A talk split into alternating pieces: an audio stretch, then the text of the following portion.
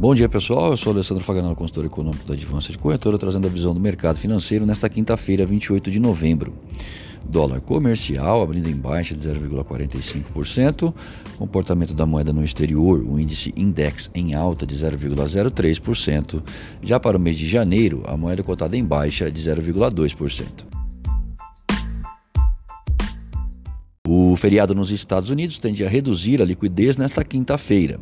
O Banco Central se adiantou e fez leilão de dólares no mercado à vista nesse começo de manhã, oferecendo 1 bilhão de dólares, volume totalmente aceito pelos mercados. Foi divulgado há pouco o IGPM, que em novembro subiu 0,3% após alta de 0,68 no mês anterior.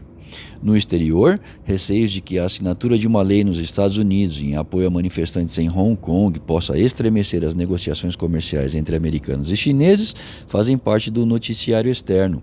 Na zona do euro, o sentimento econômico melhorou em novembro graças ao maior otimismo no setor de serviços e a um melhor humor na indústria e entre os consumidores, com o indicador subindo para 101,3 pontos, ante 100,8 em outubro.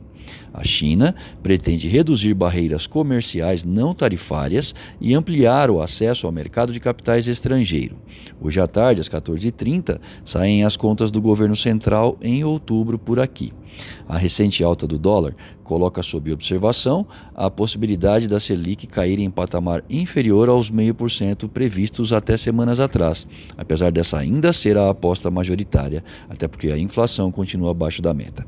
Começa hoje e termina amanhã a guerra pela formação da Petax entre os bancos.